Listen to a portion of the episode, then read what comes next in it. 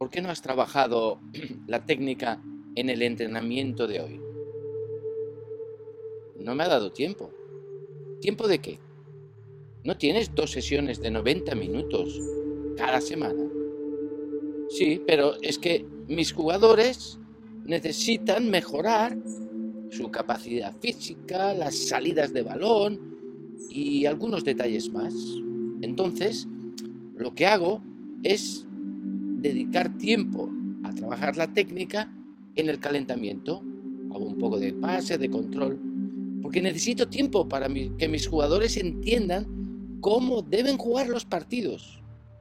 ¿Qué, ¿Qué es lo que buscamos con nuestros entrenamientos?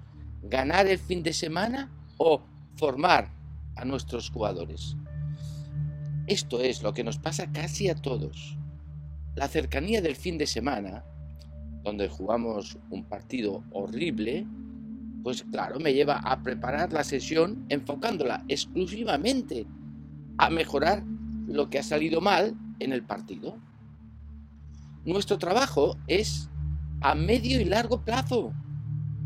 No podemos pretender que nuestros entrenamientos solucionen los problemas del partido de la semana que viene. Dedicar tiempo a la técnica no es perder tiempo, sino ganarlo. Puede parecer que, no avanzan, sin embargo, estás construyendo al jugador por sus fundamentos. ¿Cómo vas a construir un edificio si no pones antes los fundamentos? Haces un agujero profundo, sacas mucha tierra, colocas cemento, pones los pilares del edificio bien profundos. La casa no se eleva y parece que no avanzas, pero en el fondo estás consiguiendo un edificio sólido y consistente. Luego levantar las paredes y poner el tejado es muy rápido porque los fundamentos están bien trabajados. Lo mismo ocurre con la técnica. Estás cavando hacia abajo y, no se ven las mejoras. En realidad estás formando un jugador con un buen dominio de la técnica. Más adelante, cuando le enseñes los movimientos en el campo, podrá ejecutarlos a la perfección, porque sus fundamentos técnicos son muy buenos. Tenemos prisa por conseguir resultados y eso no debe ocurrir, no puede ocurrirnos. No podemos correr si realmente queremos hacer las cosas bien. He de preparar ejercicios para que mis jugadores mejoren su técnica de conducción.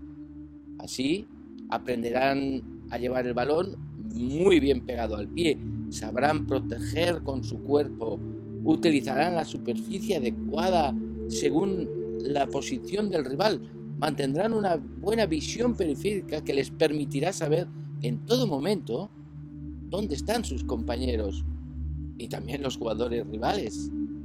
El enseñarles a golpear el balón para realizar un pase o un tiro a puerta con la potencia y precisión necesaria. A largo plazo conseguirás mejores resultados en los partidos. Tienen que comprender cómo realizar un buen control orientado que me permita tomar buenas decisiones. He demostrarles los secretos del golpeo de cabeza, porque el 50% de los goles en un partido se meten con este tipo de golpeos. En definitiva, quiero hacerte ver que estás trabajando con jugadores en construcción. No pierdes tiempo, pese a que no veas estos resultados en el partido del próximo fin de semana. Los chicos crecen y se desarrollan muy bien fundamentados. Son ellos los que salen ganando cuando los formamos bien. Pero si no lo hacemos así, los jugadores pierden una gran oportunidad de aprender, aprender esos fundamentos del fútbol, en el momento además más importante de su aprendizaje. Aprenderán a jugar a fútbol, pero no tendrán esas habilidades que les permitirá jugar bien al fútbol la diferencia es brutal. Luego vienen las quejas en los partidos. Pero hombre, ¿cómo es posible que haya podido fallar este gol? no son capaces ni de realizar tres pases seguidos. Se les ve inseguros a la hora de realizar un cambio de juego. Tienen miedo a fallar porque no tienen la seguridad que te da un buen dominio de la técnica. ¿Cómo enseñamos la técnica en Marcet? Mediante juegos. Durante muchos años, Marcet ha demostrado la eficacia del trabajo de la técnica utilizando un método analítico progresivo hasta llegar a situaciones reales de juego. Hemos podido detectar algunas dificultades que presenta este tipo de trabajo, si no se tiene mucho cuidado, especialmente en lo que se refiere a la intensidad, pues que puede ocurrir que, los entrenamientos tengan poco ritmo de, de juego si no se tiene muy en cuenta. La motivación la repetición aislada del juego pues, puede cansar más fácilmente al jugador si no se utilizan estrategias eficaces. Por este motivo, diseñamos y pusimos en práctica la implantación de juegos donde se desarrolla un aspecto muy concreto de la técnica y descubrimos cosas sorprendentes. Con los juegos, la intensidad que se llega a conseguir es la máxima que un niño puede dar a esta edad, con lo que la solución estaba ahí delante nuestro. No es necesario pedírsela. El jugador la da porque está jugando y quiere ganar. Con los juegos, la motivación es mucho más alta. Ahora se les ve disfrutar como nunca y te piden una oportunidad más, repetir la partida. Hay gritos de emoción porque lo han conseguido los primeros. Surge la competición en el propio juego, con lo que consigues que se trabaje al máximo sin tener que pedirlo. Con los juegos estás recreando situaciones reales de juego y de alguna forma estás consiguiendo transferir tus entrenamientos al partido. Tienen un objetivo técnico, pero además hay multitud de situaciones tácticas que ellos mismos van descubriendo a medida que transcurre el juego. Ellos solos se organizan para ganar, organizándose como equipo.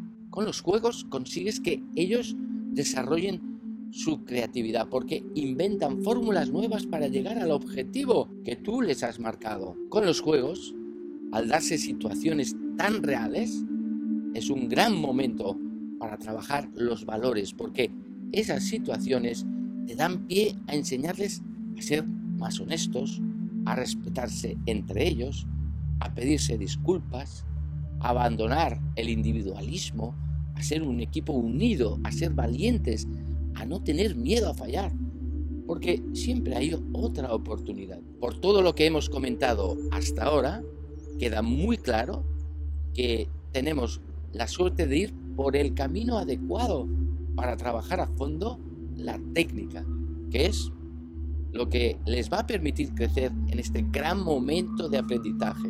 Tras los juegos, pasamos a la segunda fase del entrenamiento, que consiste en trabajar los aspectos tácticos que tenemos detallados en el programa y a reconducir aquellos aspectos que más necesitan corregir como grupo sin prisas, sabiendo que la tarea más importante está muy bien aplicada.